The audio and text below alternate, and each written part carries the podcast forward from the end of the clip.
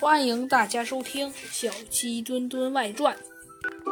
一天，猴子警长又正在品味着他自己的下午茶，突然门铃响了。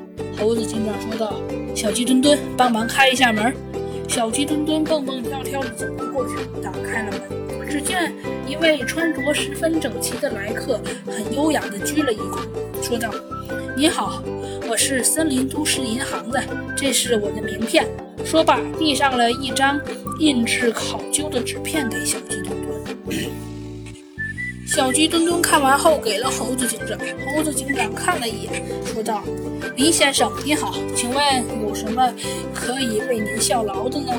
猴子警长立刻让小鸡墩墩端上茶，一起来喝。哎，是这样的。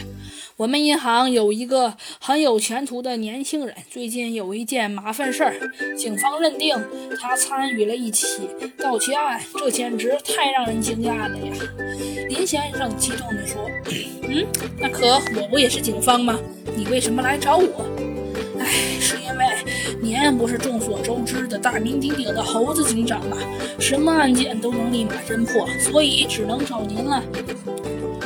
林先生品了一口茶，说道：“哎，猴子警长，您这茶真好喝。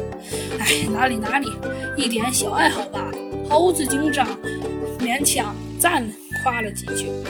哎，那起案件是这样的，林先生继续说道：“